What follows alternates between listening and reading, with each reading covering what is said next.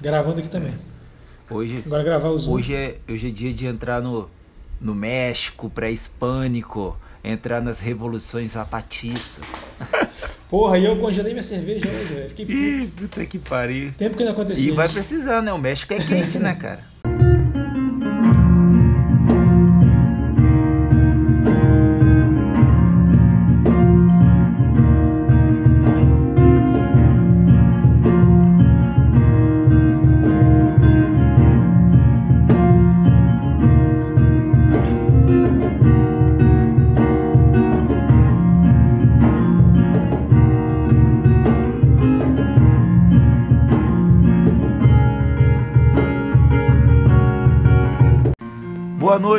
Noite, boa noite. Bem-vindo, queridos ouvintes. Está no ar mais um podcast do Horário Nobre, mais um podcast que é sempre aguardado com aquela hora da janta, com aquela culinária refinada. Então está no ar mais um Jantando na Taverna. É, hoje a gente vai voltar um pouquinho no tempo, vamos para o começo do século 20 e entender um pouquinho da, da culinária mexicana, né? Que esse livro fantástico, Como Água para Chocolate, da autora Laura Es- Esquivel. Então esse livro traz aí o resgate da culinária mexicana, toda a cultura mexicana pré-hispânica. Então a gente vai discutir um pouquinho essa relação bem interessante que a autora faz da culinária e da vida no, no México numa época de revolução, né? As revoluções zapatistas. Então, não entrando muito mais, vou passar agora pro nosso querido Gusta. É, pessoal, é isso aí. Então, o livro que foi indicado pelos nossos amigos do Pulitzer que pariu, nosso episódio especial, que eu acho que todos vocês já acompanharam. E, pô, é um livro que para um podcast gastroliterário é uma obrigação, né? Com certeza. Então, finalmente a gente trouxe aqui porque tem tudo a ver. É um livro que a culinária está muito presente e ao longo do episódio a gente vai destrinchando mais o que, que a gente tirou desse livro. Boa, Gusta. E é isso aí, como eu falei, né? Vou falar um pouquinho do, do México pré-hispânicos, né? Então, toda essa revolução gerou muitos problemas de fome no México, né? Então, a, a, a ditadura do Por- Porfírio Dias fez com que os mexicanos voltassem às antigas tradições de culinárias, né? O México que aí vol- é, que tem uma, uma força muito grande da, da sua cultura pré-colombiana que chama-se, né? Com várias vários nativos de diferentes etnias. Então a gente vai resgatar tudo isso aí, é, fazendo uma análise bem interessante do desse livro que é muito bom. Quem gosta de comida, então, é melhor ainda, né? Então, com isso, Gusta, te chamo para os resumos. Beleza, cara. Então vamos começar nessa história. É, o livro Como Água para Chocolate, a gente acompanha a história da Tita. A Tita é a personagem principal, ela mora num rancho, e o rancho que tem como a manda-chuva ali a sua mãe, a mãe Helena. E a Tita vive lá com duas irmãs, que é a Rosaura e a Gertrudes. Então, quando a história começa, a gente já começa é, mostrando pra gente como ela é apaixonada por esse cara, o Pedro. E ela sonha em casar com Pedro, mas tem um problema, a mãe dela não deixa. Na tradição da família lá da, da mãe Helena, a filha mais nova, que no caso é a Tita, não pode casar. Na verdade, ela tem que se privar de todos os, os desejos e sonhos pessoais, porque ela tem que abdicar tudo para ficar cuidando da mãe. E isso deve, deve acontecer até que a mãe faleça. Então a Tita fica presa aí nessa, nessa tradição dessa família. E, e quando Pedro chega, o Pedro, no começo, né, não sabendo desse contexto todo, chega até o rancho para pedir a mão da Tita em casamento, perante a sua mãe Helena. E a mãe Helena fala que nada disso, não vai casar com a Tita não, porque a Tita é muito novinha para essas coisas. E você vai casar com a irmã dela, com a Rosaura. e aí o Pedro nem conhece a Rosaura, mas ele aceita porque ele vê naquele momento como a única forma dele continuar próximo da Tita, é casando com a irmã dela. Então ele topa o, acordo com a mãe Helena e se casa com a com a Rosaura, que é uma das irmãs da Tita. E aí a, a história ela vai contar como que a Tita vai ter que lidar com essa impossibilidade de buscar a própria felicidade, né, por causa da, da presença muito marcante da, da mãe dela.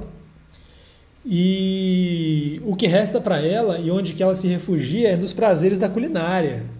Então ela se dedica muito é, na culinária, ela desenvolve muitas receitas, ela vira a cozinheira oficial ali da, do rancho.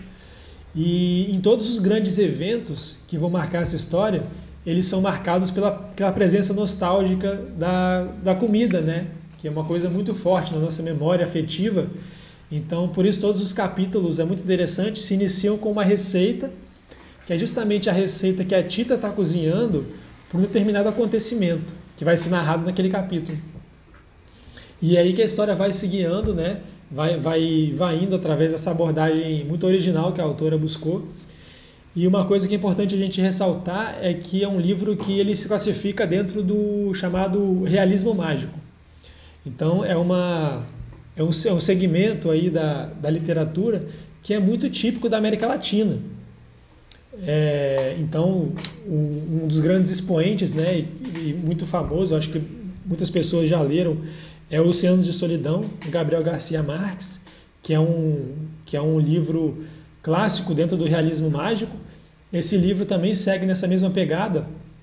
E o realismo mágico é diferente de alta fantasia. Né? O, alta fantasia, é, vamos colocar, por exemplo, O Senhor dos Anéis, é quando o autor cria todo um mundo fantasioso onde a história vai se passar. Então não só, só é, são, ele cria as criaturas, ele cria uma, um novo universo inteiro para ambientar a sua história. Já no realismo mágico, é uma história fantasiosa, o fantástico está muito presente, né? É, pode ser na forma de magia, na forma de acontecimentos absurdos, né? Para gente que vive num mundo limitado pela, pelas leis da física.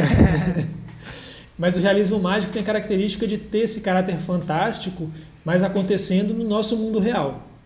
Então eu tenho Gabriel Garcia Marques, que é um exemplo muito famoso, e aqui no Brasil um escritor contemporâneo que também segue essa linha, que é um escritor contemporâneo, né? não é tão conhecido ainda, é o Eric Novello, que é um escritor que particularmente eu acho bastante interessante. Ele também escreve nessa linha do realismo mágico. E aí, para resumo, eu acho que é isso aí. Vamos, vamos seguir, passar a bola para o Diego para ele trazer essa ambientação culinária, que esse livro aqui é riquíssimo para isso. Prato cheio. Prato cheio. Bom demais, Gusto. É muito bom, né? Como a gente tem a proposta do podcast Gasto Literário. Você veio com, com essa explanação né, do, dos diferentes estilos literários que muito bom, é sempre um grande aprendizado, né?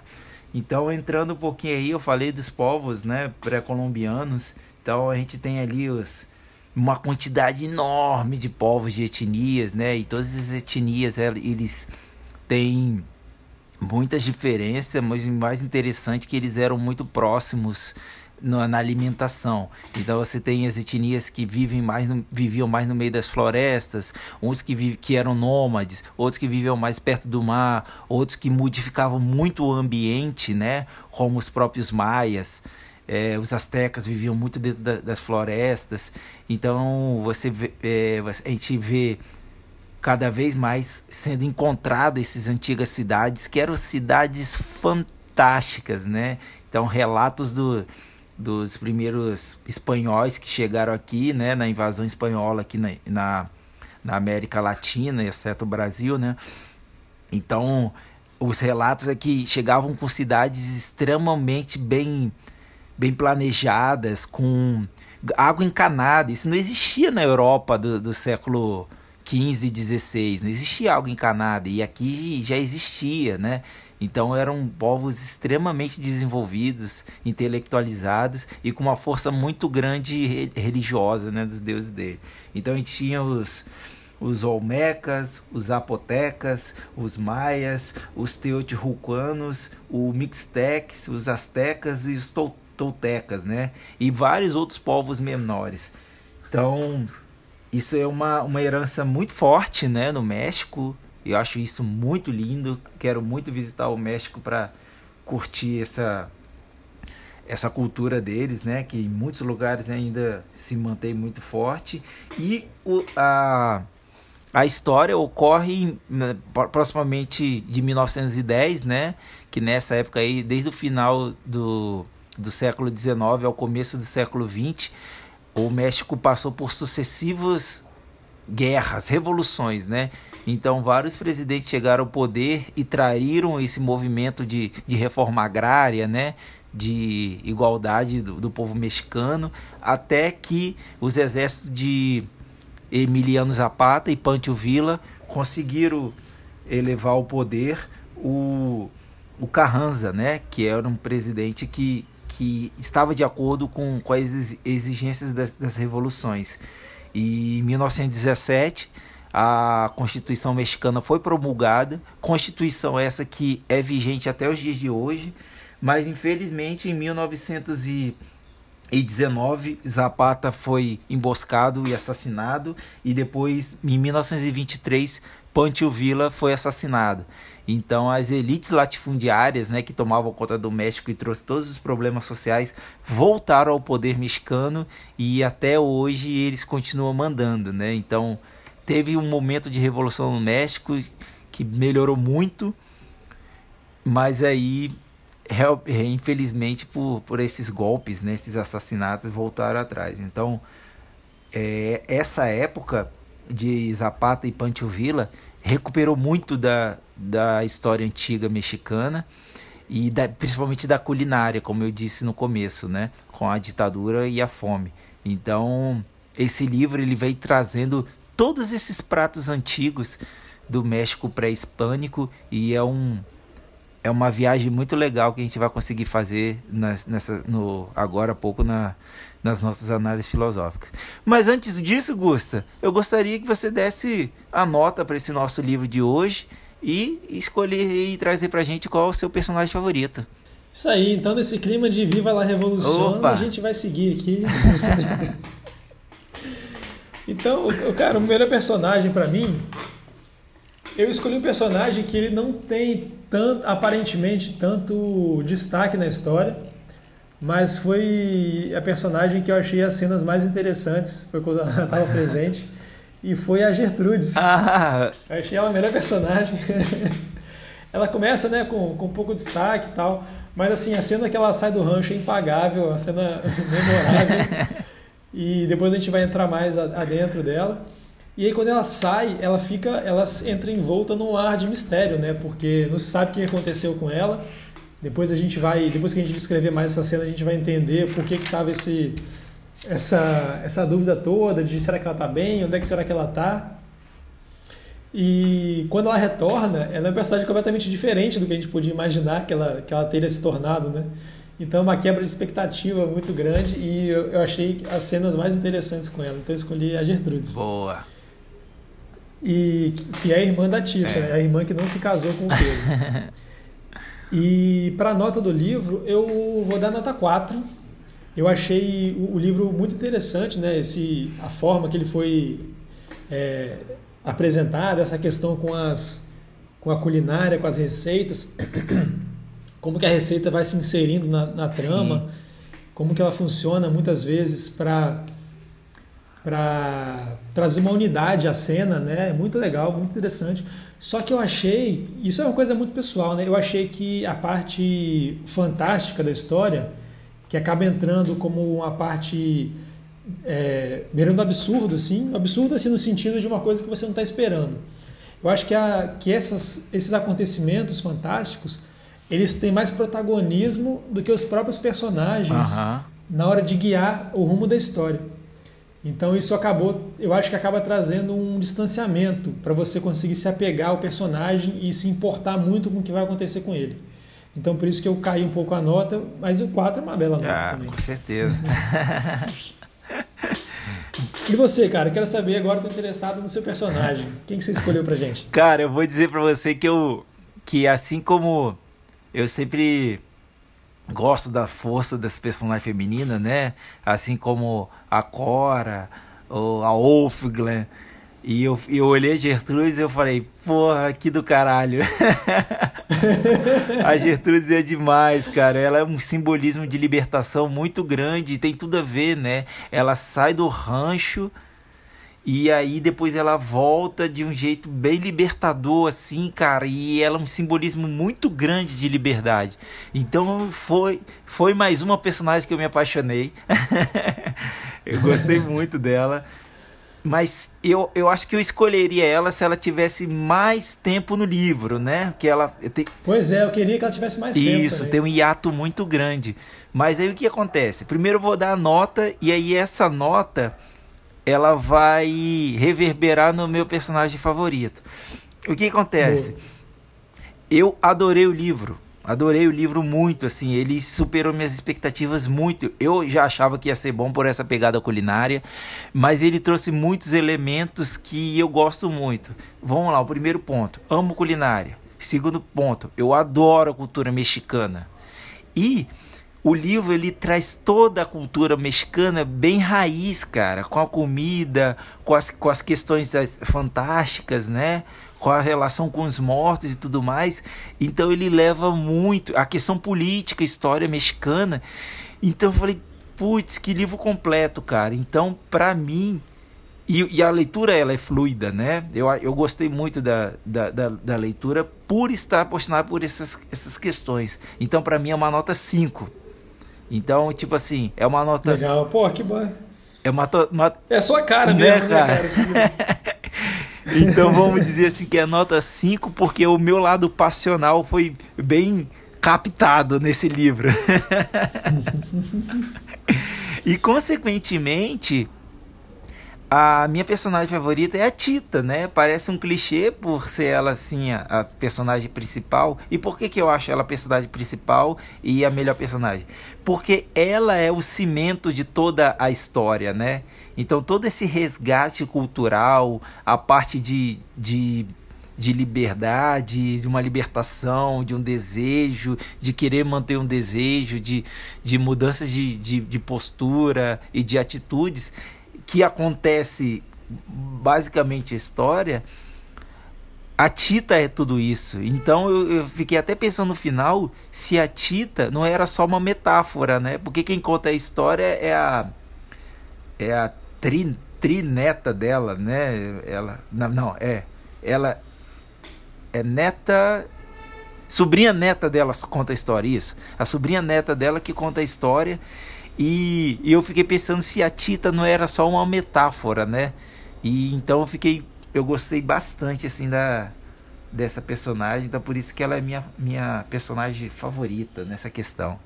É interessante essa pegada que você falou, né? Porque dificilmente uma sobrinha neta vai saber tantos detalhes sobre a saberia tantos detalhes assim sobre a vida dela. Né? É muita geração que vai passando, então talvez seja mesmo uma metáfora. É, então tipo assim, falei, putz, gostei demais. Me me levou no colo e falou assim: Vamos lá que eu cuido de você.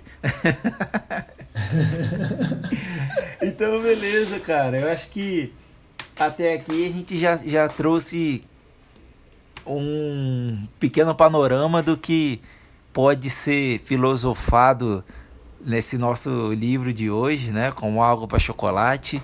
Então, gostaria de agora chamar você para a gente começar as nossas análises filosóficas.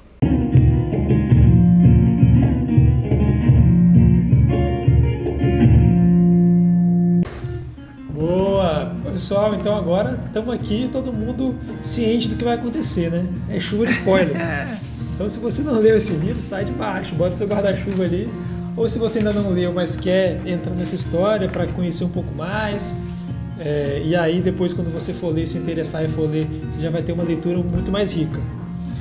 Então vamos em frente, vamos em frente. Essa fala sua me deixou com a pulga atrás da orelha. Eu falei essa questão aí dela ser a sobrinha neta e a, sobrinha neta dificilmente sabe tantos detalhes da saberia tantos detalhes da Tita. Mas cara, será que a gente não está lendo o como se fosse um, como se a, a sobrinha neta tivesse se deparado com o livro de receitas da Tita, da a sobrinha neta, a, a tia avó, né? É isso. Né? Isso. O livro de receita da, da tia avó e a partir do livro de receita, às vezes a Tita pode ter colocado ali alguns alguns comentários, né, sobre aquele momento que ela estava vivendo. Não sei, não sei, não sei. Sim, cara. São coisas Por, abstratas. Porque ela fala, né, que o a única herança que ela, que ela teve foi o livro de receitas da tia avó. Então, tipo, Falei, uau, uhum. caramba, que louco a história, né? né? Então ela podia ter alguma anotação ali, a gente sempre rabisca as coisas assim no, no canto do livro de receita. Verdade. E, e, e, tem muito disso de legado, né? É, os nossos os, os, mais antigos assim da, da, das nossas famílias é muito comum assim, principalmente as mulheres, né? Por tradição é, deixar né, tudo anotadinho. A gente não tinha internet na época, então o livro de receita tudo organizadinho, né? E vai passando para frente. Então funciona mesmo como uma, uma questão de unidade entre diferentes gerações. Verdade. Principalmente pelo caminho feminino, pela tradição na, na cozinha, né? Sim. Muito interessante. E esse livro traz esse, essa riqueza também. Mas, começando em relação à história, primeiro essa questão que eu falei do, de como que o absurdo guia a trama mais do que os personagens, né? Então, isso me causou um pouco de distanciamento em relação aos personagens principais, que é quem a gente deveria estar mais apegado. Então, é, é por isso que eu botei um pouquinho mais para baixo. E assim, em relação ao, ao relacionamento do, da Tita com Pedro, eu li o livro e tô, até agora tentando entender como que alguém pode se apaixonar pelo Pedro. o Pedro, eu achei o Pedro muito mala. Porque, porra, imagina, cara, você está apaixonado por alguém e aí, simplesmente porque a mãe dela fala aquilo, você casa com a irmã dela e acha que a outra não vai sofrer de ver a irmã dela casando com o amor da vida dela. Então, acho que ele causou muito mais sofrimento para a Tita. E eu fiquei tentando entender como que a Tita estava continuando assim com essa paixão com o Pedro ao longo da vida toda. Então, isso me deixou um pouco assim, tentando entrar na, na psicologia da, da Tita para me apegar mais ao personagem e não conseguindo. E aí a história vai e, por exemplo, é, em relação ao filho do Pedro e da. Porque assim, eu acho que faltou, talvez, logo no começo, porque a autora fala muito pra gente que a Tita e o Pedro estão apaixonados, que eles amam muito um ao outro, mas acho que faltou narrar pra gente cenas em que isso tivesse amostra. Que a gente pudesse ver uma cena dos dois interagindo juntos e a partir daí se convencer de que eles estão muito apaixonados. Uhum. Eu acho que isso traria uma força maior de apego com eles do que dela simplesmente falando que eles eram muito apaixonados. Eu achei que ela fez isso muito bem, por exemplo, na relação da Tita com o sobrinho dela, com o, com o filho, o primeiro filho do casamento da Rosário com o Pedro. E a Tita ela, ela, ela conseguiu direcionar aquele amor que ela sentia pelo Pedro para o filho dele. Então não teve aquela questão de, de um ciúme, de uma coisa, ah, é o filho da, do homem que eu amo com a minha irmã, mas não, ela conseguiu se apegar muito e, e ter muito desse amor com, com ele e até tinha a cena lá que, a, como a Rosaura ela não consegue dar leite, a Tita que é responsável por alimentar o menino, porque como ela gosta muito de culinária, ela acaba se tornando a cozinheira ali do, do rancho. E aí tem um momento que ele está chorando, chorando, chorando muito, e ela não sabe o que fazer para acalmar, e ela dá o próprio peito para o neném, uma tentativa de acalmá-lo, né? Como se fosse ali uma chupeta, assim, para ele parar de chorar. Só que nesse momento ela começa a produzir leite. Então a gente começa a ver esses efeitos, esses, esses momentos aí que está presente o realismo mágico, né? E é interessante como que boa parte da presença do realismo mágico, na primeira metade até boa parte do, da segunda metade do, do livro, ele está sempre presente através da comida. Então tem a cena do casamento, que depois eu vou entrar mais nela. Então tá sempre e a cena da amamentação do menino também. A, a própria magia da história entra muito através da comida e outro, outra forma que ela entra é o que você falou, né? Dessa relação dos mexicanos com a cultura dos mortos. Então ele entra também nesse realismo mágico da, da presença dos mortos voltando e entrando em contato com os vivos e fazendo assim também pequenas é, modificações e guiando a trama para determinados lugares. E que isso no final tem uma importância muito grande. Que é a cena que a. Porque a, a... voltando um pouco, né? Para poder chegar nessa cena a, a gente tem primeira cena do casamento, que é, que é quando começa a cena da, da Gertrudes, que eu achei que é a cena que, que me fez muito é, começar a prestar atenção nessa personagem e acompanhar o desfecho dela. Porque esse casamento, imagina, é a Tita tá cozinhando para o casamento da, da irmã dela com o homem que ela é apaixonado, com o Pedro. Então ela está cozinhando, ela é muito boa cozinheira, ela, se, ela faz tudo, ela não quer fazer uma comida ruim para se vingar, ela quer fazer um prato muito bom. Só que ela está chorando, chorando, chorando enquanto cozinha. E assim, é, tem o elemento do exagero, né? Que ela chora e parece que inunda toda a cozinha. Uhum.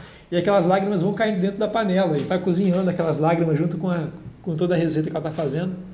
Eu não sei se nessa cena que ela está cozinhando a codorna com a pétala de rosas, não sei se é esse o. Não, não lembro agora, mas ela faz uma receita específica para o casamento. Ah, é isso mesmo.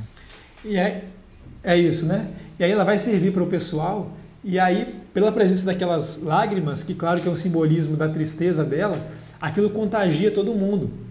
Porque quem, depois você pode falar mais, né, como cozinheiro, como que a gente coloca é, o carinho, né? Aham. O- tem até essa famosa propaganda da Sazon. então, isso influencia muito ali na- no, no- no- prato que a gente vai servir, até na preparação do prato. E aí, quando o pessoal começa a comer, todo mundo começa a passar mal, mas assim, de uma forma absurda, vomitar, correr pro banheiro porque não está aguentando mais. E a gente entende isso como uma metáfora, talvez, dos sentimentos nostálgicos que aquela comida traz nas pessoas. Então lembra grandes amores perdidos, é, que a gente vai descobrir que a, que a mãe Helena é um exemplo disso, né, que teve um grande amor que ela teve que deixar para trás. Então, então você comer uma comida daquela, uma comida reconfortante no momento de um casamento, isso vai trazendo nas, nas pessoas aquelas sensações e vai remetendo a antigos amores que foram ficando para trás. Então, como metáfora na história, é um passar, passada mal generalizada, todo mundo, mu- todo mundo subindo pelas paredes e correndo para o banheiro. Só a a Gertrudes que não. A Gertrudes, talvez por nunca ter experiência, tido experiência com o amor, já que ela vivia naquele rancho, para ela o, o sentimento foi diferente. Ela começou a sentir um tesão gigantesco incontrolável talvez é, nela, como ela não teve essa experiência ainda, despertou a necessidade daquilo, né? Sim. Então, tentando entender pelo lado da metáfora. Só que aí, como esse livro sempre extrapola para o lado do, do absurdo, que é a característica dele, ela não consegue se aguentar ali na mesa. Ela arranca, ela, ela arranca as roupas todas, que começa a dar muito calor nela, e aí ela corre para um banheiro que tem lá no, no, no quintal do rancho para tomar uma ducha de água gelada para ver se melhora. Só que aí nessa hora, como o México está vivendo aquele período da, da Revolução, que o Diego falou pra gente, passa o pessoal da Revolução ao largo da- do rancho, assim, tudo a cavalo. E quando ela vê aqueles caras montados no cavalo, ela fica mais doida ainda e sai correndo pelado pelo rancho. Atravessa todo, todo o rancho peladona. E aí quando chega lá, o, o o cara. Eu lembrei daquela cena do Legolas no Senhor dos Anéis, Ah. que o Legolas desce, vira a cambalhota e monta no cavalo. Sim. Quando o cavalo tá passando, aí ele monta e já começa a tirar flecha. Ela vira uma cambalhota também, o cara puxa ela e taca atrás do cavalo e segue com ela pela dona pra não sei aonde. E aí Gertrude some. Essa cena ela some. E só vai voltar bastante depois, já como uma líder da revolução, olha só. É, muito O louco. pessoal ficou pre- preocupado, porque, pô, cadê Gertrudes? Foi embora, não tem nem roupa para vestir, deve estar passando fome, passando frio. E aí, quando ela volta, ela volta como líder da revolução e líder de vários. é, é, ela, ela vem com uma quase que uma cavalaria, né, acompanhando ela e ela comandando todo mundo. E, e nesse meio tempo, né, entre esse arco da Gertrudes, a gente tem a história da Tita, porque o sobrinho dela acaba falecendo. E a mãe dela culpa ela pelo falecimento dele, e aí é, começa a tratar ela muito mal, ela até fica reclusa lá num, num criador de pombos que eles tinham lá no rancho e tal. E aí ela conhece o, o John, que é um, que é um médico que se, que se apaixona pela Tita também. Pô, e o John é um cara super bacana, né, bicho? Coitado do Gostei John. dele, cara. Ele perto, ele perto do Pedro era um cavaleiro montado no cavalo branco. Mas no final a Tita preferiu ficar com o Pedro mesmo. Mas o John, ele, ele era muito respeitoso, tratava ela com muito carinho. Nos momentos que ela estava com mais dificuldade, estava sempre ali apoiando ela e tal. E aí, no, no outro momento que tem essa presença do, do, do Fantástico, não na comida, mas na presença dos mortos, como foi dito, é quando chega a mãe Helena, né? Porque a mãe Helena, ela morreu, porque depois desse que a Tita é expulsa do rancho, mas depois que ela volta, porque a- a, mãe dela foi é, o rancho foi invadido, né? Pelos eram os eu lembro, eram, os bandoleiros que, que, que é narrado, né? Um grupo de bandoleiros. Aham. Então os caras chegaram lá no rancho para assaltar o, o rancho.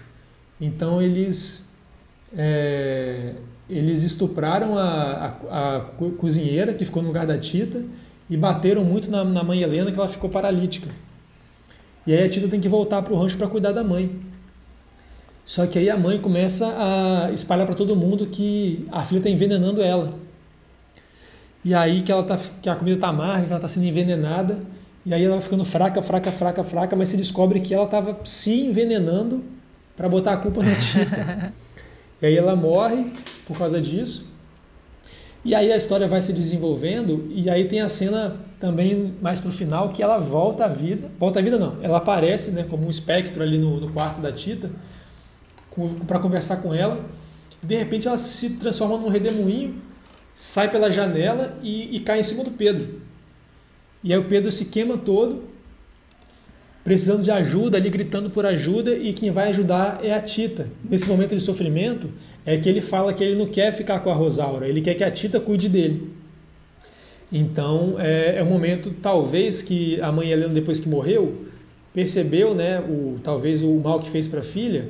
Então ela criou uma situação ali de forma a é, mostrar a luz para todo mundo como que o Pedro gosta mesmo é da Tita, para que eles possam, enfim, ficar juntos. Então ela causa aquele mal para o Pedro, talvez imaginando que nesse sofrimento é, fosse aflorar assim quem que ele gostaria que tivesse ali cuidando dele, junto dele.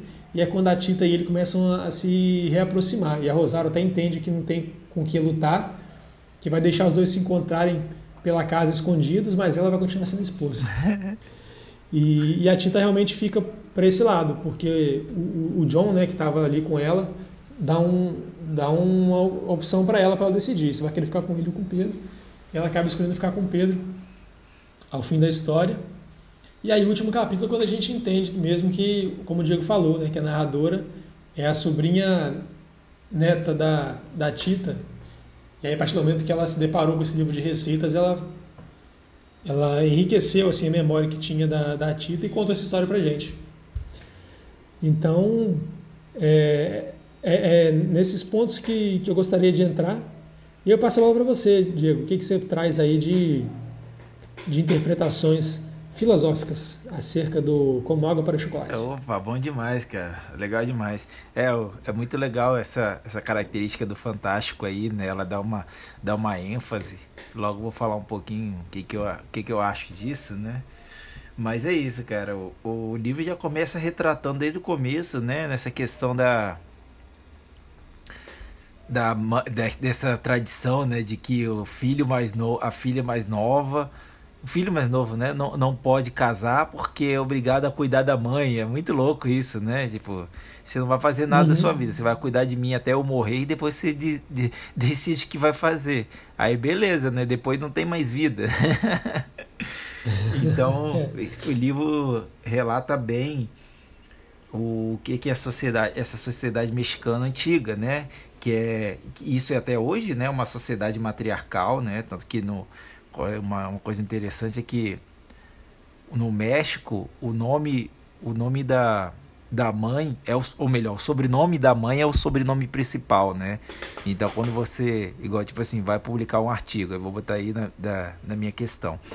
Você vai publicar um artigo, eles olham o nome da mãe como nome principal, né? Então se fosse lá, eu sou Diego Nunes Barbosa. Então eles refeririam a mim como Nunes e não como Barbosa, né? Aí hum. isso é muito interessante, a sociedade matriarcal. É, o poder do, dos pais sobre os filhos, né? Total, total. E tipo, a gente viveu com isso por muitos anos, né? Tipo, assim, os nossos pais viveram com isso, né? Do, do, meio que os pais eh, influenciar muito no destino, às vezes até mandar, tipo, não, você vai se formar em tal coisa.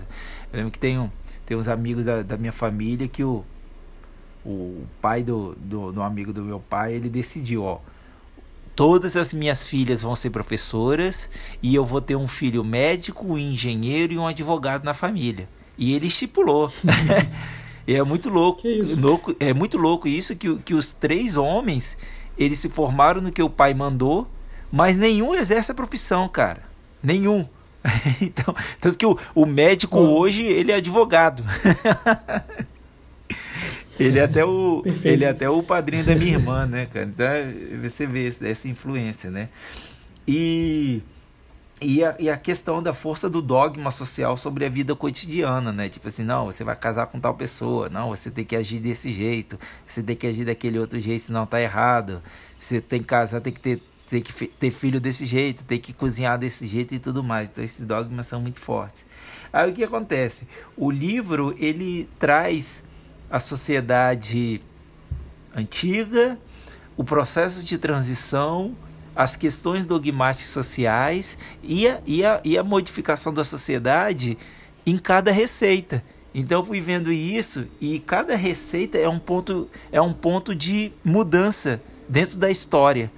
Então o que, que eu vou trazer para os nossos ouvintes hoje é o que cada receita representa, né? Vamos trazer uma, uma, o que é a metáfora de cada receita. Então vamos lá. Então, hum, então cada capítulo começa, cada capítulo é o nome de uma receita, né? E é muito legal que dá os ingredientes. Eu anotei alguns, confesso. Você tentou fazer alguma delas? Ainda não, cara, mas eu, eu, eu, listei algumas aqui que com certeza eu vou fazer. Esses guisados, legal. os pães, uhum. irado demais. Só não pode fazer essa codorna aí com, com pétalas de rosa, essa é É, dá problema.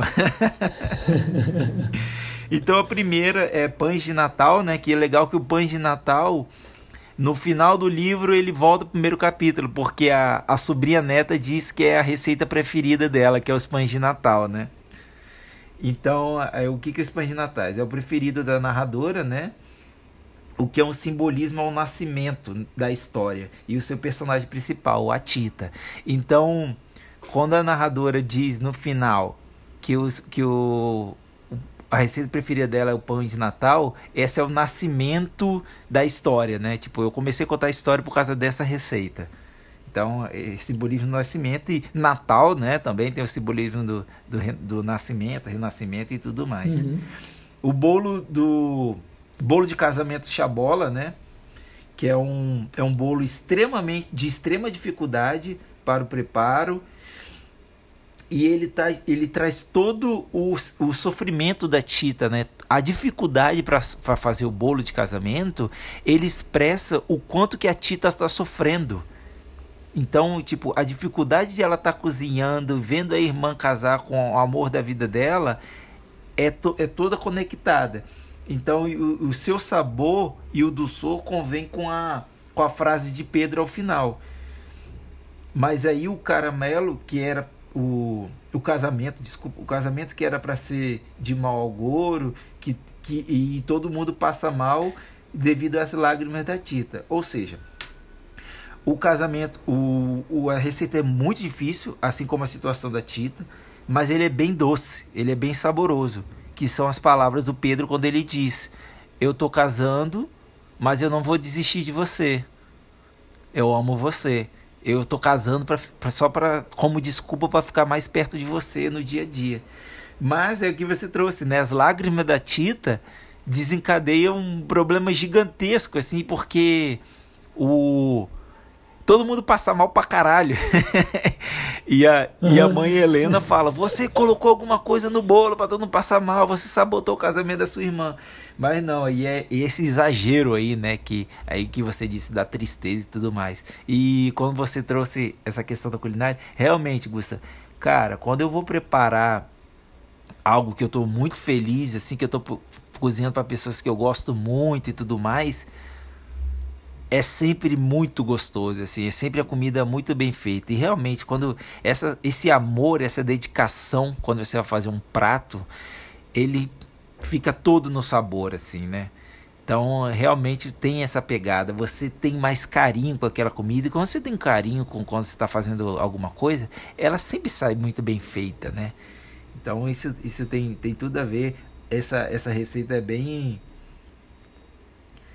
é, um paradoxo, né? Um paradoxo muito interessante desse, dessa receita. Uhum. Aí depois vem a caldorna em pétalas de rosa, né? Que, que gera todo aquele frição da, da Gertrudes.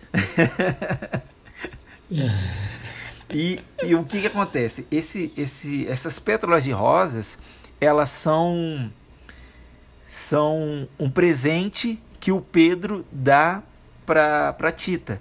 E a mãe dela fala: joga fora isso. E ela fala: pô, não vou jogar fora, é um buquê tão bonito, né? Então ela resgata uma receita antiga de codornas feita com flores para fazer, para não jogar fora.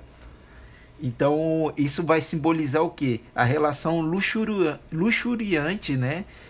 que é essa relação entre Pedro e Tita, que eles têm um desejo pelo outro o tempo inteiro.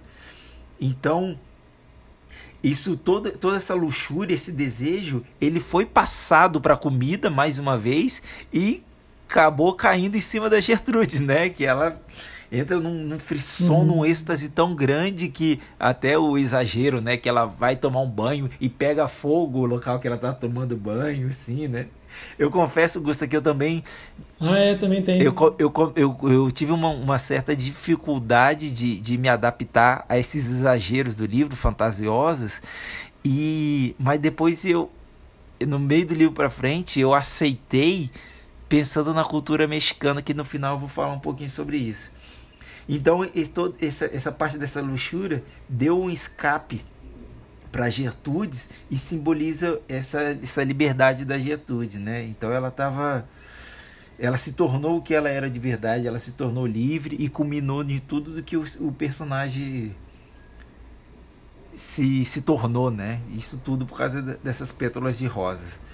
É, o guisado de peru com amêndoas e, e gergelim, né? É um prato que demanda muito cuidado na, na alimentação do peru, cria-se um vínculo do prato desde a criação do peru, né? Que, que diz lá que o, o peru ele tem que ser sovado com amêndoas, você vai dando um pouquinho de amêndoa durante alguns meses, né? Então você vai botando um pouquinho de amêndoa mais, que esse sabor da amêndoa ele vai sendo incorporado à carne do peru. Então tem um, um vínculo, né? E esse, esse vínculo ele é relacionado ao batizado do sobrinho da Tita. Então, esse vínculo de, da, da, da receita de você criar o peru, ele é, é o simbolismo do batizado da, dessa criança, que é quando ocorre aquela, aquela cena de que ela começa a amamentar a criança. Então, o vínculo com o Peru é relacionado ao vínculo com, com essa criança aí, que é o Roberto, né? Então tem todo, todo esse simbolismo. E dali para frente a, a, ela tem um vínculo muito grande, né? Que depois ela sofre bastante com a ausência do moleque, e depois ele, ele morre e tudo mais. Uhum. Ela fica bem, bem chateada com isso. Depois vem o chouriço à moda do norte. Essa uma uma receita geralmente utilizada para momentos de escassez, né? Quando precisa estocar comida e tudo mais, com isso da, da relação à, à despedida da Tita do rancho. O pombo em si, ele representa essa, essa liberdade. Então, qual é, qual, é, qual é a relação? A Tita chega num momento em que ela quer ir embora ela quer ir embora, quer ir embora, ela não aguenta mais, ela está sendo maltratada, a vida dela não dá mais sentido. Então, ela faz esse chouriço porque dali para frente não vai ter ninguém para cozinhar. Então, essa receita que é relacionada à escassez é relacionada a uma partida da Tita, que ela vai embora. E a relação dela com os pombos, que os pombos ali vão re representar a liberdade, que ela vai embora, ela sai voando, ela vai para outro rumo, né? Ela pode ir para onde quer. Mas o mais interessante que fica ali é o seguinte: assim como o pombo vai embora, ele volta para casa dele que a gente vê depois que a Tita vai embora, ela experimenta essa liberdade, deixa, deixa a casa com, com alimento suficiente para esse futuro, esse momento que ela está fora e depois depois a gente entende que esse pombo simboliza que ela vai, ela se descobre, ela experimenta a liberdade e ela volta depois. E a sopa de rabada é o resgate da Tita, né? Porque a Tita tá lá sofrendo, ela fica sem comer, ela fica tentando se conhecer, né? Que ela nunca pôde fazer isso porque a mãe dela impunha o que ela devia ser. E quando a, a Chantia vai lá levar essa sopa de rabada, ela começa a chorar, que tem aquela cena que ela inunda toda a escada com choro, né? E essa sopa de, de, de uhum. rabada, ela representa um gesto de cuidado, né? Porque na, na cultura mexicana, na culinária mexicana, ela, essa sopa ela ela representa o, o, cuidado, né? Que ela é dada para pessoas enfermas e é um gesto de carinho. Então esse gesto de carinho tira a Tita daquela depressão dela e ela pensa, poxa, eu sei quem eu sou, eu sei minha importância, sei quem me ama, e aí aquele choro, né? É meio que um, um dilúvio mesmo das emoções dela que ela consegue colocar para fora e ela consegue se se restabelecer como pessoa. Então, é um, esse é engraçado que esse capítulo da sopa de rabada é um é um capítulo bem curto, mas eu achei um, um plot muito forte assim para personagem, né? Que ela começa a tomar as decisões dela. Ela começa a ser ela, ela começa a reativar aquela personalidade dela que é mostrada no começo do livro, né? Então eu gosto, uhum. eu gosto muito desse capítulo. E esse é uma das, das essa é uma das receitas que eu quero fazer. Depois vem o champandongo, né? Que é uma receita de comemoração. Então, é uma comemoração pelo casamento da Tita, né? Que ela é pedida em casamento pelo John. Então, ela faz essa receita aí pro, porque é o pedido de casamento, né? Que vem a tia do John, lá de não sei da onde, vai uma grande viagem.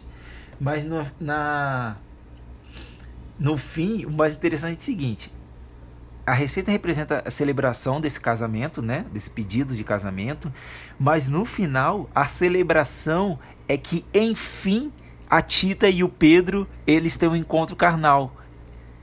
No fim do uhum. capítulo eles eles fazem sexo, que é o que eles mais queriam o tempo inteiro, ter esse primeiro encontro entre eles, é, matar esse desejo. Então é, um, é uma contradição muito legal, né? Porque o que era para ser comemorado era outra comemoração que no final do capítulo eu falei, nossa, que porrada.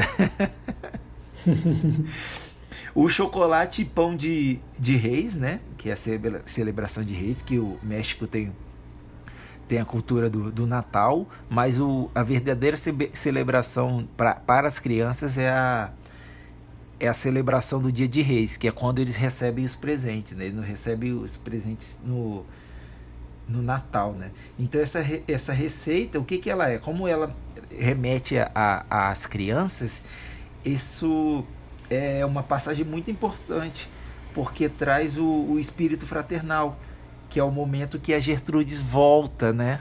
Então, nesse capítulo, uhum, é, ela volta lá né, em frente a uma cavalaria, né? Com vários subordinados. Então, esse reencontro é esse resgate fraternal, porque fica muito claro que a Gertrudes e a Tita, ela era, elas eram muito próximas.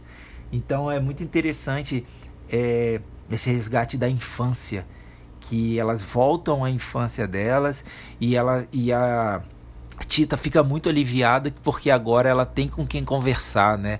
Ela tem uma irmã que ela pode pedir conselho, ela pode expor as frustrações dela. Então eu também acho esse, essa passagem muito, muito interessante assim do desse resgate, né? Depois tem um bolinho de nata, que é a receita favorita da Gertrudes, né? Essa receita ela vai reforçar. Eu acho que esse capítulo das receitas era um reforço do do capítulo anterior, né? Que é esse vínculo entre as irmãs. E também é, é contraditória, porque os, os bolinhos, eles são levados à fritura, né? E então é uma coisa muito quente, né? Que pega fogo, queima e tudo mais.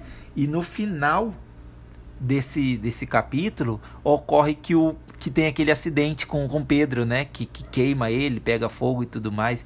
É. Então é, é um capítulo meio que a, a, a banha tá, tá ganhando temperatura e tem algo, ou seja, tem algo em ebulição. Tem algo em ebulição, algo em ebulição, algo em ebulição e pum! Isso explode, pega fogo, queima o Pedro, mas toda essa ebulição era o, sentimento entre Pedro e Tita. Que foi nesse momento que a, que a, que a irmã. Desculpa, qual é o nome da outra irmã? A Rosaura. Isso, a Rosaura. Isso explode a Rosaura vê. É, não tem como deixar esses dois separados, né? O, o amor dele explode numa água fervente, né? E achei isso muito, muito, muito interessante. Engraçado que no capítulo anterior é o, é o que dá o nome do, do livro, né? Como água para o chocolate, que ela diz que é, num chocolate quente, se você coloca água, esse chocolate explode. Então, esse, o livro é o tempo, tempo inteiro essa ebulição do amor de Pedro e Tita que gera todo, toda a história do livro, né? O feijão, o feijão é, com chile, a moda teacucana, né? É uma receita muito simples e muito saborosa. Essa receita ela mostra bem a sinceridade como algo que, que é muito belo e que conforta todos. E mas que isso ele, ele também simboliza a simplicidade e a pureza do John, que é aquele momento que o John fala assim: Tita, eu te amo, gostaria muito de viver com você, mas eu respeito a sua decisão. Então, é, ela diz que essa receita ela é muito simples, muito fácil de fazer, e é um momento que ela não tinha tempo de cozinhar, mas ela é muito saborosa e é o que é, eu acho que esse capítulo e essa receita, ela, ela simboliza completamente o que é o John. O John é um, um cara simples, é tipo assim, ele muito respeitado porque ele é o médico ali de toda a região, né? Mas ele é muito puro, então a simplicidade, a pureza traz algo incrível que é o personagem do John. E eu gostei muito dele, que é que ele fala assim, pô, beleza, não tem como ficar comigo, eu vou continuar te amando, mas eu não, não tenho por que te obrigar. Então, uhum. essa, essa, essa apresentação é muito forte, né? E por fim. Eu fiquei mais indignado do que o próprio John. É. Com a Tita e o Pedro juntos no final. o John ficou de boa. muito bom. E por último, né, que é o capítulo final, eu adorei o capítulo, cara. Eu achei fantástico. É, também gostei. O Chile ao molho de nozes, né? É, o que, que é o Chile? É o fogo, é o fogo queimando tudo. É a base principal da culinária mexicana, como a gente, como eu, eu entrei mais um pouquinho na no, no episódio com com o PQP, né? Então, então eu acho que essa última receita ela fecha total assim, pá, é isso e ela traz à tona tudo que foi elaborado no livro, né? Então o fogo, a força e o desafio de uma receita tão elaborada. Então ela, ela gera a complexidade dessa relação. É a comemoração e complexidade de todas as relações. O filho de John se casa com a sobrinha da Tita.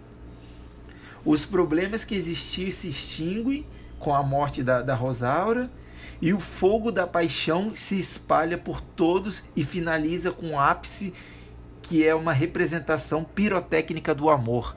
Então, tipo, é o fogo que ao mesmo tempo ele ele acaba com tudo e renova tudo e é o fogo da paixão. Então você tem uma receita que é muito complexa e é muito picante.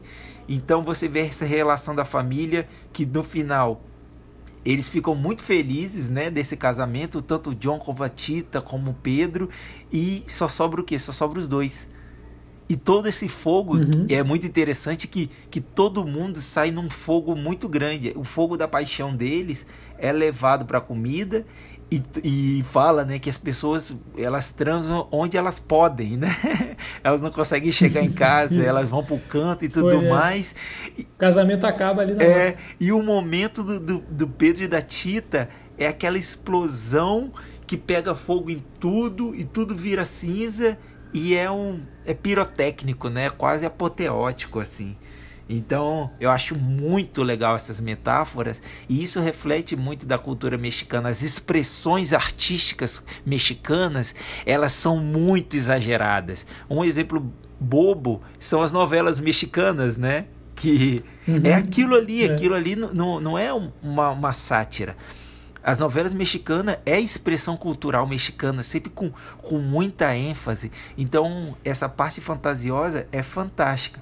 E o final que eles morrem, eu achei muito legal e muito mexicano. Por que que acontece? Lá no, é, no México tem o Dia dos Mortos, que coincide com nossos finados, né, no dia 2 de novembro.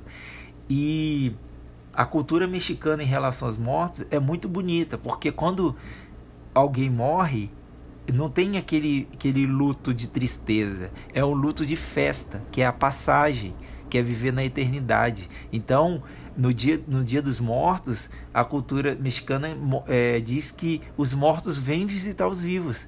Então eles fazem banquete, tipo assim, se tem cinco pessoas na casa e morreram três, eles fazem banquete para oito. enfeitam a casa com flores, com, com do, da, da forma mais bonita possível e com as melhores comidas.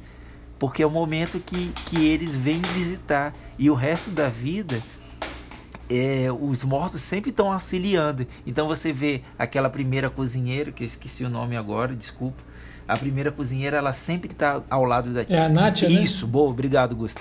A Nath, ela sempre está ao lado da, da Tita cozinhando, né? Tanto que a Nath, ela, vi, ela fica do lado dela o tempo inteiro. A mãe dela fica perambulando em volta até ela mandar ela embora, tipo assim, não, você não vai viver mais aqui, ela nunca mais aparece, que era aquela alma que estava ali com algum problema ainda, e ela foi libertada quando a Tita fala assim, você tá você está fora da minha vida, você não tem mais vínculo comigo.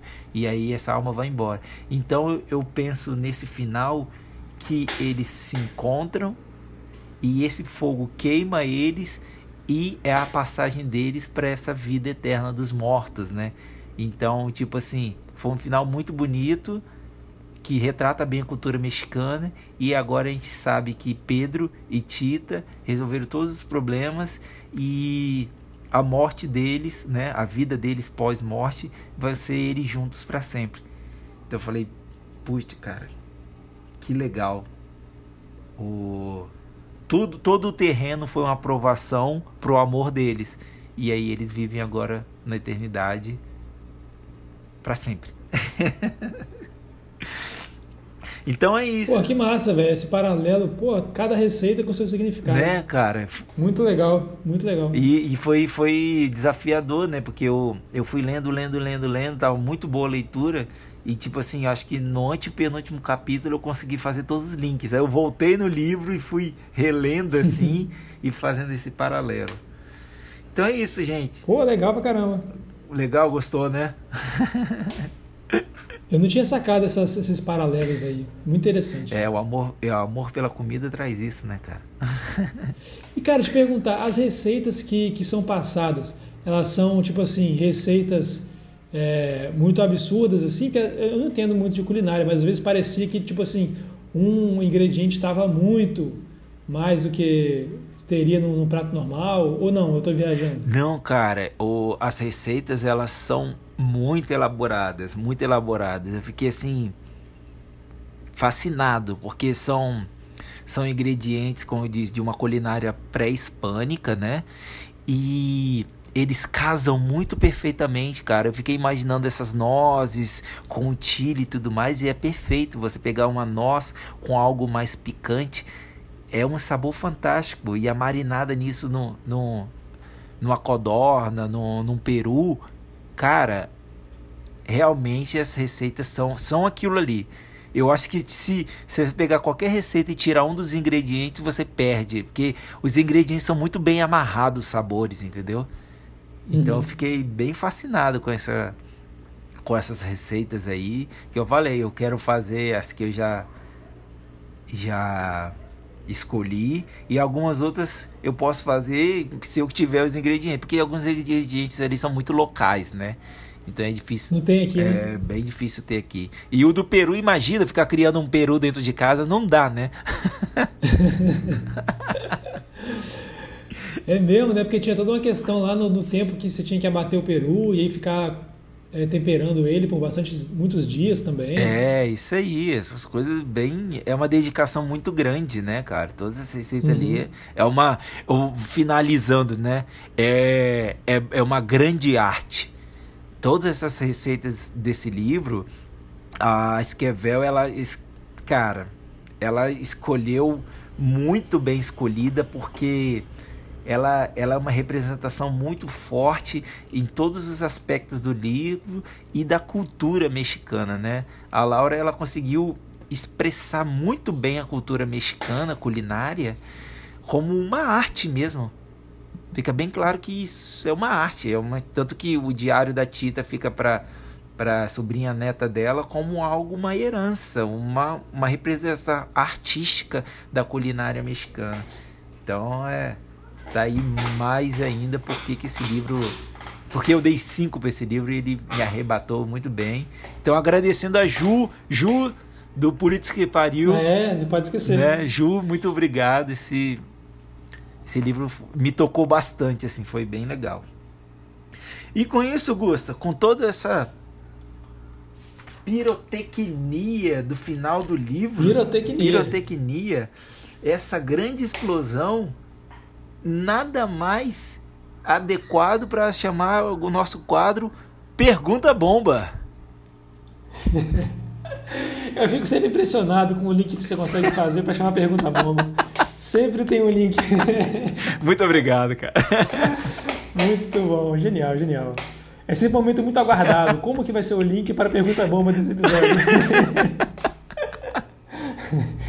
Então, na pirotecnia que nós chegamos aqui para a nossa pergunta bomba. E quem que começa? Manda você, como sempre, como diz o protocolo. Eu pergunto para você. Né? Isso. Né? Então vamos lá. Então, a gente está aqui na presença de um, de um cozinheiro, de monchê, como a gente já sabe. Então, eu vou aproveitar isso, já que a gente tem um livro com essa temática. Minha pergunta vai ser para esse lado também. Então, é, como né, uma pessoa tão afeiçoada pela culinária e tem toda essa questão pessoal que você já falou e tal, eu queria saber se você consegue identificar aí por alguma hipótese que você consiga levantar, ou até mesmo algo que você já estudou sobre o assunto, como que você acha que funciona essa nossa associação nostálgica que a comida traz dentro do nosso cérebro? Se tem alguma coisa fisiológica, como é que isso funciona?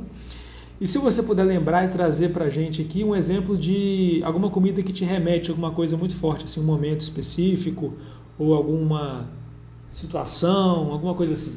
Ah, cara, tem tudo a ver, Gustavo. A pergunta foi maravilhosa e é um sentimento que eu tenho muito forte mesmo, então eu vou conseguir te dar uma resposta bem, bem ampla aqui. Opa, vou anotar. vamos, vamos agora primeiro para a parte científica, né? Vamos, vamos fazer esse, para, esse paralelo, não, esse pano de fundo científico, essa base científica. O que acontece? As nossas memórias, né, mais fortes, elas são são momentos, né? São formações de fendas sinápticas. Então, essas fendas sinápticas elas são formadas no nosso cérebro a partir de tipo uns, uns, uns points, assim, uns breakpoints, pá! Então é uma sensação que você teve muito forte que formam essas fendas sinápticas e isso gera memória no nosso cérebro. Ou seja, tem tudo a ver você ter uma memória afetiva, uma memória relacionada à comida. Que é aquele momento tipo assim, juntamos, tava muito legal entre amigos e aí você comeu, sei lá, batata frita com maionese e aquele momento foi muito fantástico na sua vida e sempre que você come batata frita com maionese, você, você se sente bem. Você resgata essa memória. Remete, né? É, Remete com a situação. Exatamente, volta essa memória muito forte. Então eu, eu identifico muito isso, ainda não entrando na comida, igual eu tenho eu tenho 11 perfumes. 11 perfumes. E, ah, e toda vez que eu. E cada perfume meu remete a um momento que eu tive bom na minha vida. Então, tipo assim, o meu, o meu Malbec Green, ele é o momento que eu cheguei em Curitiba. Porque quando eu vim para Curitiba, meu pai me deu esse perfume de presente. E quando eu cheguei em Curitiba, eu passei ele. E às vezes, cara, eu, eu só pego ele cheiro e me dá toda aquela coisa do momento que eu vim pra cá. Então é o meu. É o meu é o meu perfume Curitiba, assim. Aí eu tenho um, um Amilion, que é quando eu comprei quando eu fui pro Chile. E quando eu sinto o cheiro dele, cara, me repete todos os momentos fantásticos que eu tive em Santiago. Eu tenho um, um, um, perfume que o meu tio me deu, que eu sempre lembro dele. Então são, são várias questões. E eu tenho comidas, pô, agora a gente acabou de passar do, do, do da Páscoa. Cara, a torta capixaba para mim é o maior simbolismo do Espírito Santo. Tipo, a gente tem a moqueca capixaba como o nosso expoente cultural, né, na gastronomia, mas para mim, Espírito Santo, cultura capixaba é a torta capixaba. Então, quando eu como, é, eu tenho um é a minha terra natal, sacou? Eu queria fazer aqui. Uhum. Então é sempre um prazer muito grande comer a torta capixaba. Então, o frango frito remete muito à minha avó, porque minha avó faz um frango frito que só ela sabe fazer. Então. Cara, eu também tenho frango frito minha tem, avó. Tem, né? Então, e, então realmente, se tem duas comidas aqui que, que putz, cara, me faz lembrar muito bem. E uma comida que, que representa o início da minha paixão pela gastronomia é o macarrão com molho bolonhesa, acredita? Oh. É, cara, é um, é um. Tem que começar por alguma coisa simples, né? né? Não, vamos, não vamos começar fazendo uma codorna molho de rosas. é, né? E, tipo, eu, eu, eu, é uma, uma receita que eu me dedico tanto que, tipo, uma vez me pediram, como que faz esse, esse molho bolonhesa seu? Eu tentei anotar e eu não consegui. Eu não consegui, porque eu falo assim, eu não consigo. Porque ele tá tão arraigado em mim que eu sei, olhando para a cebola, qual é o ponto dela. Eu olho para o molho e eu sei o ponto dele. Eu não calculo o tempo. E ele sempre fica uhum. muito bom porque é esse ponto forte para mim, entendeu? Então. É a chamada cozinhar de orelhada. Eu faço muito isso aqui, mas geralmente não dá certo. então... O prato nunca fica igual. então tem dois, dois pratos aí e esse, mas esse terceiro ele ele remete a muita coisa assim, a toda essa minha paixão gastronômica e espero que eu tenha respondido a sua pergunta. Boa, porra, muito massa, cara. E esse, esse contexto aí científico também, ilustrando, muito bom, muito bom. Boa. E várias, vários cheiros que te remetem a coisas, Pô, né? Então, vários Muito, cara. Eu tenho... Esse negócio do perfume você fez como uma estratégia, tipo assim, um artifício para você se lembrar das coisas? Ou foi vindo, você começou a colecionar perfume e isso foi vindo depois? Foi vindo, cara. Eu, tipo, eu tenho uma, uma certa sinestesia, assim. Então, tipo, igual, isso é muito bom para mim porque conhece minha paixão por vinho. Então, eu consigo pegar muitas nuances de, de tipo assim, pô, cara, esse vinho aqui ele remete a alcachofra. É, tem até uma história interessante. Tem um, um vinho que é o Sauvignon Blanc que ele tem um, um aroma muito forte e muitos descritores de olfato remetiam a xixi de gato, cara. tipo assim, quem que é um vinho que você vai sentir xixi de gato? e porque é, é um, é um aroma muito ácido, muito pungente, assim. Mas é gostoso, ele é muito bom. Porque ao mesmo tempo que ele tem essa pungência, ele tem um floral muito forte. Você não tem gato, né, Não tem um gato. Se tivesse, você jamais ia associar o cheiro de gato com coisa então, boa. Então, tipo assim, cara, eu sempre falei, pô, xixi de gato tem um cheiro tão ruim. e um dia eu tava numa, numa degustação com, com um enólogo e o está falando, não sei o que, ele citou isso, ele falou, ah, vou falar um descritor aqui que eu não gosto muito tal. Aí eu falei, cara, eu não acho que é xixi de gato. Ele falou, o que, que você acha? O que, que você sentiu? Eu falei, acho que isso remete a alcachofra, cara. Alcachofra, assim, no vapor, cozida, ele... Cara, faz todo sentido. A acidez que a alcachofra tem, então, tipo assim, cara, um molho sugo com alcachofra é uma coisa de louco, cara. Um macarrão com molho ao sugo e alcachofra é coisa de louco a acidez ela combina perfeitamente com tomate. Ele falou, pô, é realmente. E, e foi isso, eu senti a alcachofra na boca quando eu cheirei. Então, é, é, esses, esses, essa sinestesia forma muitas sinapses para mim, né? Por isso que eu tenho várias dessas lembranças, assim, né? Legal, legal. E aí, né? Tô vendo que você está querendo fugir da minha pergunta, mas você não vai fugir, não vai, você, vai, você sabe que eu Porra, tentei te distrair é, aqui um Você pouco. sabe que eu gosto de falar pra caralho, deve ser tentando me distrair que eu percebi. mas a pergunta, cara, eu acho que casou muito bem e confesso que quando a gente veio para gravar que eu falei, putz, essa é minha pergunta boba, não tinha escrito ela ainda.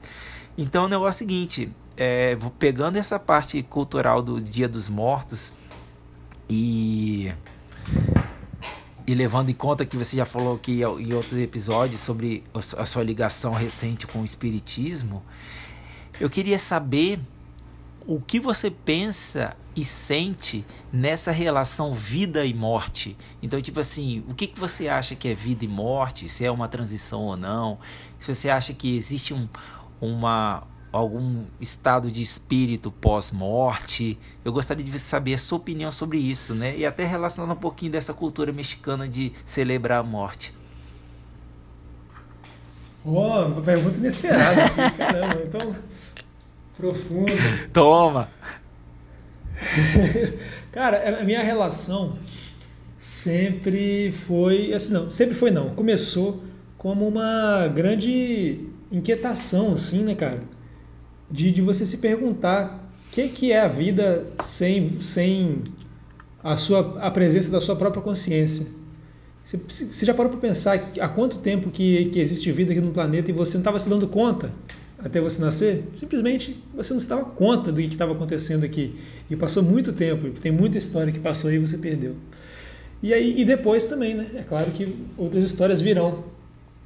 E aí começava com essa inquietação e às vezes é, o que eu encontrava assim de de coisas tradicionalistas, né, que a gente tem aqui no Brasil do, do catolicismo e tal, é, isso confrontava muito com que eu com que eu acreditava e principalmente quando eu comecei a, a fazer o curso de biologia, né, muitas coisas que a gente começa a, a, se, a se deparar que conflitam assim com qualquer tipo de, de paralelo que a gente pudesse estabelecer com esse tipo de interpretação tradicional. Então, por isso que eu fui buscando essas alternativas. E o, Espiritismo foi um, foi um caso que eu encontrei. É claro que é, eu não sou um grande estudioso do Espiritismo. A gente tem que chamar novamente aqui o Stefano. Segunda vez que a gente comenta o nome dele aqui no episódio. Verdade. Dá um alô aí.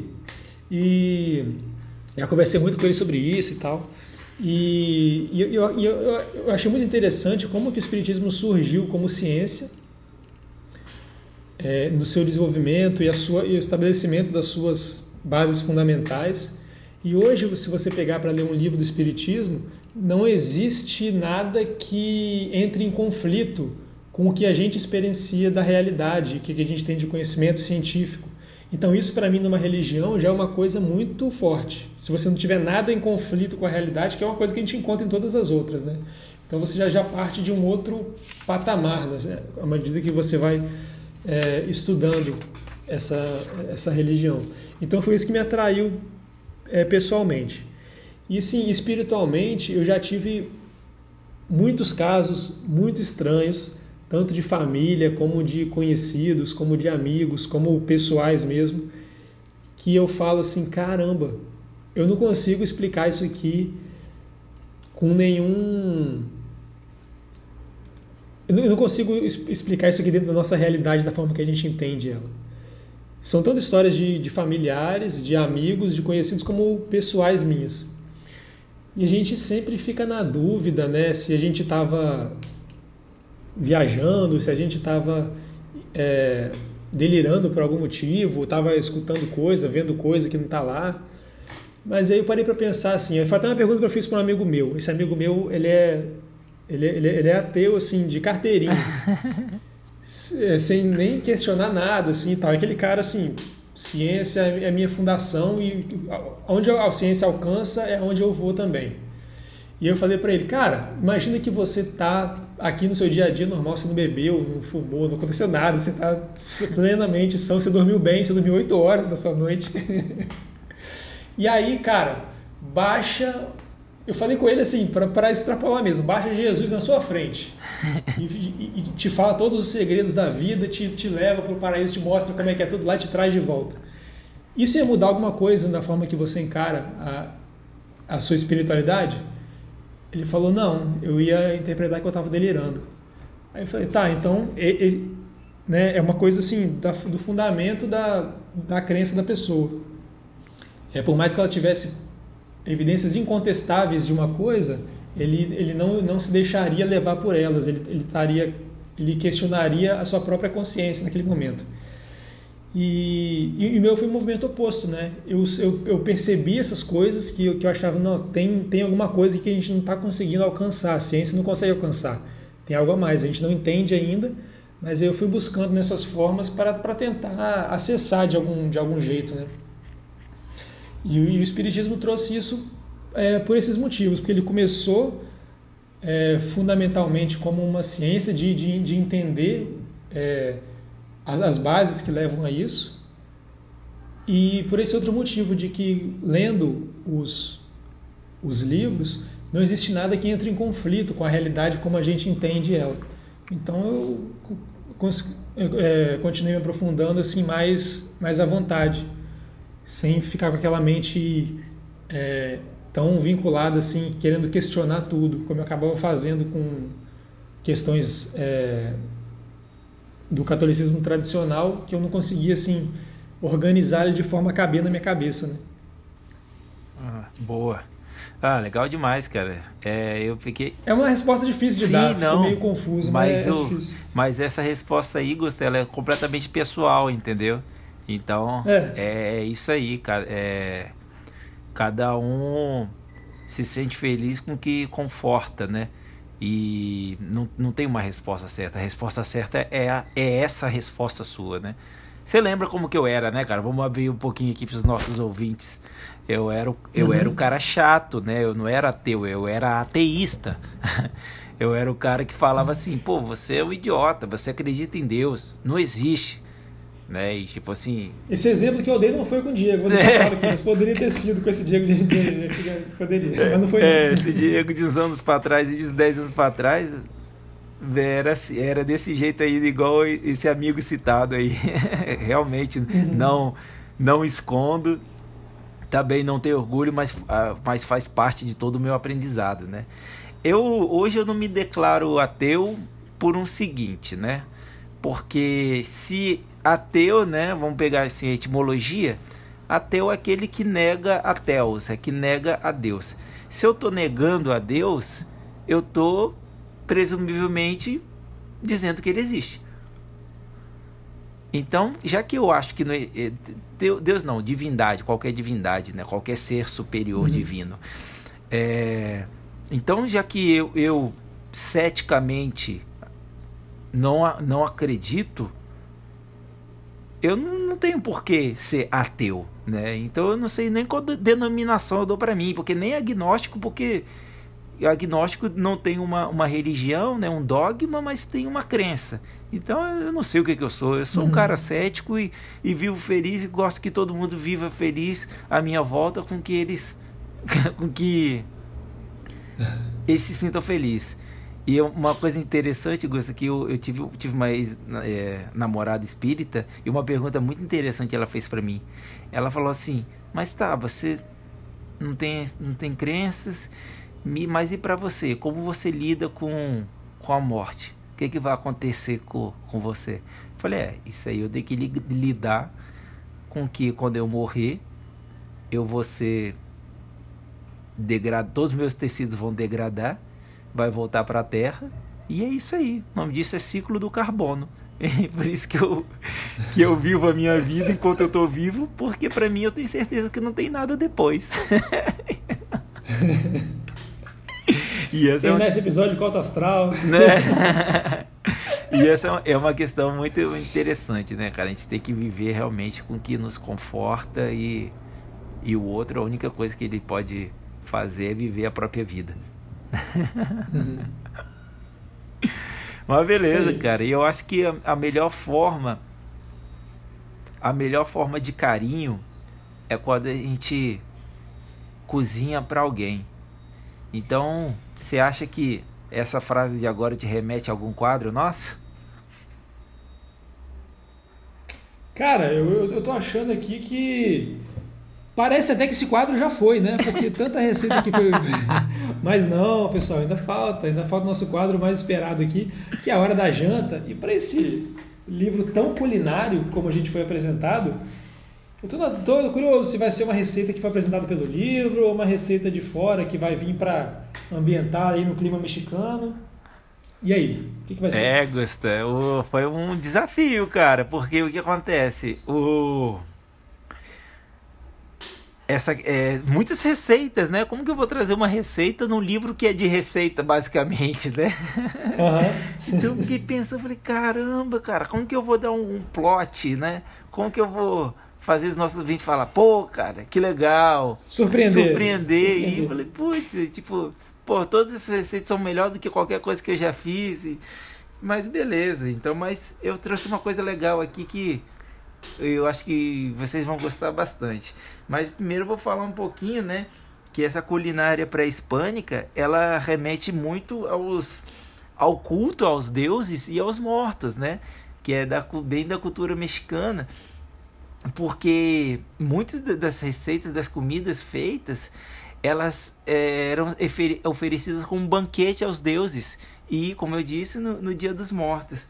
Então, essa toda essa culinária pré-hispânica que era baseada muito em, em, milho, pimentão, feijão, cação, abacaxi, goiaba, mamão, é, carne de viado, ameixa, coelho, tatu, peru, codorna e até larvas. É, tem, tem bastante uso de, de larvas, principalmente de, de besouros na, na culinária mexicana, é bem forte, são pratos bem saborosos e tem até umas cachaças com larva, né? Lá, as cachaça não, né? As, ah, é, tequila, é, né? tequila com larva lá, que são verdadeiras iguarias. Então isso tudo remete muito à, à relação com os deuses, porque são, são alimentos nativos e eles têm muito simbolismo, né? Até como a larva, né? A transformação, né? Que o que que a transformação remete à apoteose, né? A transformação do humano a Deus, a transformação do,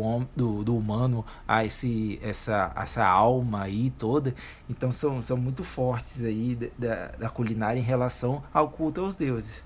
Então falando falando nisso, o que que eu pensei para hoje? Eu pensei em algo que as pessoas gostam Tipo, poucas pessoas que provaram não gostam e, e é um prato que remete muito à culinária mexicana raiz, que é o chile. Chile. Opa! Então a receita Gosto. Então a receita de hoje é o chile, chile mesmo. Não é um prato fácil de fazer, né? Então é, Aí na nossa descrição vai estar bem detalhadinho como fazer, mas é um prato que depois que você aprende a fazer, você vai querer fazer sempre, porque dá para comer com tudo, é extremamente saboroso e ele é feito, ele é feito com uma carne moída, mas dá para substituir perfeitamente pela pela PTS, né? Igual a gente falou lá do escondidinho de PTS, então aquela PTS de menor granulação dá para colocar e fazer um chile que é maravilhoso, né? Como eu disse, quem nega um chile, né, Augusta? É bom, bom. Gosto pra caramba. Então. E. Vale. Um chile com Doritos. É né? um chile com Doritos. Doritos não, cara. não somos patrocinados, não podemos falar isso. verdade, verdade. Tem que cortar na edição. então, hoje, nossa hora da janta, eu vou trazer um presente para vocês, que são os chiles, né? Bem mexicano, não? Pô, isso aí, como ser mais mexicano que Chile? Não é? Bom demais. E aí, cara, esse foi o nosso último contato com, com o livro de hoje, com, com água, como água para chocolate, da Laura Esquivel. E eu gostaria que você trouxesse para os nossos ouvintes aí como que vai ser, o que vai ser o nosso próximo episódio. Sim, sim, e os ouvintes já, já tiveram nosso primeiro episódio especial, que é o, o nosso episódio comentando comentários, indicando indicados. A gente trabalha bastante nos nomes.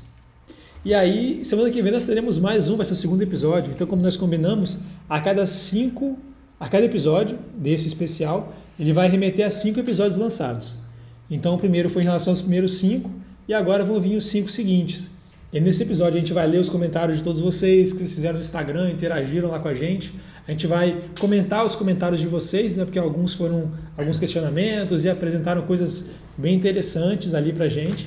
Então a gente vai poder se aprofundar mais nessa, nessa relação próxima com, com vocês. E a gente convida vocês continuarem fazendo esses comentários, porque nos próximos episódios vocês também serão contemplados com a presença aqui no nosso podcast. É, bom demais. E esse próximo episódio a gente leu as respostas das perguntas bombas feitas aos leitores, aos ouvintes, né, cara? Ficou muito legal. Isso, isso, também teve. É, e, a, e mais, né? É, tem uma coisa especial que a gente vai fazer no, no próximo episódio também. Vai ter um lançamento, né? Temos mais um, temos mais um detalhe interessante, mais dois detalhes dois. interessantes, certo? Verdade. Então fala um que eu falo outro. Beleza. O, o detalhe interessante é que a gente escolheu, vai, vai dizer o próximo livro no próximo episódio, né? E esse livro vai remeter a um evento que tá para chegar aí, hein? Tem, deixa no ar. Deixa, deixa no ar. ar. Tem um evento aí da, da Rede Globo, que vai acontecer no mesmo dia desse episódio. Então esse evento vai remeter ao livro que a gente vai falar no, no próximo episódio. Então vamos deixar aí no ar. Hum, que livro será, que hein? Livro que, será? Livro será? que livro será? Que livro será, né? É um livro que já foi pedido. E vai ser lançado no dia da, da, da desse evento? Global? Exatamente, o episódio vai, vai. O livro tem tudo a ver. Que ousadia, hein? Já tô na taverna. Eita, vai ser, vai ser da hora demais. Eu já tô até pensando aqui na receita, tá? Com, confesso que já tô pensando na é, receita. Importante, importante. e aí fala aí do, do, do concurso que a gente vai promover para os nossos ouvintes, né? Isso, e teremos aí essa novidade no dia, no dia do, desse evento é, global bombástico. Nós vamos lançar no, na verdade não, né? Vai ser na semana que vem. Isso. Na semana que vem a gente vai lançar essa, essa, esse evento aí com, com vocês, que a gente vai indicar três livros no nosso, na nossa página do Instagram. Vamos convidar vocês a escolher qual vai ser o próximo livro lido por nós e comentado aqui no episódio especial do Jantando na Taverna. E aí vocês vão conhecer esse livro no dia, que vai ser no dia 26, terça-feira que vem. Certo? E o que a gente pede para vocês para valer, né, para valer o voto ali, para computar o voto, que vocês marquem a hashtag Jantando na Taverna e que vocês indiquem no arroba aí algum amigo que vai gostar do livro que você está indicando. Aquele amigo que você conhece, que ou que não gosta muito de ler, mas que esse livro ele vai gostar, vai ser uma boa porta de entrada, ou que gosta muito de ler e que gosta daquele estilo de livro. Então vocês indicam o livro que vocês querem votar, dentre os três que a gente vai apresentar. Marca a hashtag Jantando na Taverna e bota o arroba de um amigo que vai gostar daquela leitura. Boa, Augusto. Certo? Boa, Augusto. Eu esqueci de alguma coisa. Não, é isso aí, isso aí. Então, fechado, que vão ser três livros, vocês vão escolher e a gente vai ler o próximo. E no dia do evento, a gente vai falar qual é o ganhador, juntamente com o evento. Eita, coisa boa, hein? Exato, vai ser um dia é, especial. Esse dia aí, que vai ser o dia 4 de maio, vai ser todo especial, vai, vários, vários eventos no, no nosso, nosso, no nosso episódio. Então é isso aí, gente. Então, com mais essa surpresa aí, mais esse engajamento nosso que a gente encerra nosso episódio de hoje. Gostaria de agradecer a fidelidade de vocês e Estou muito feliz, nós estamos muito felizes, né? Nossos seguidores vão cada vez mais aumentando, mais comentários. É, gostaria de, de agradecer a um amigo aqui, o Andrew, né?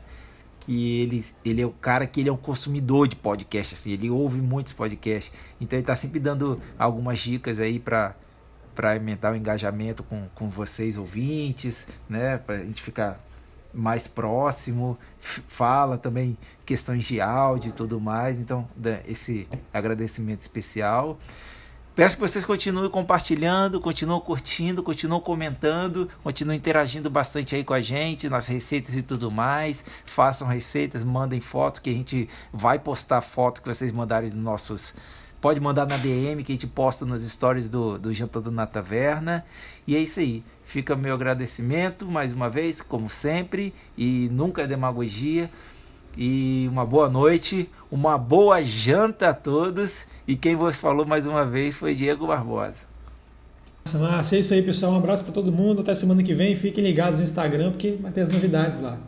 Até mais. Vinheta.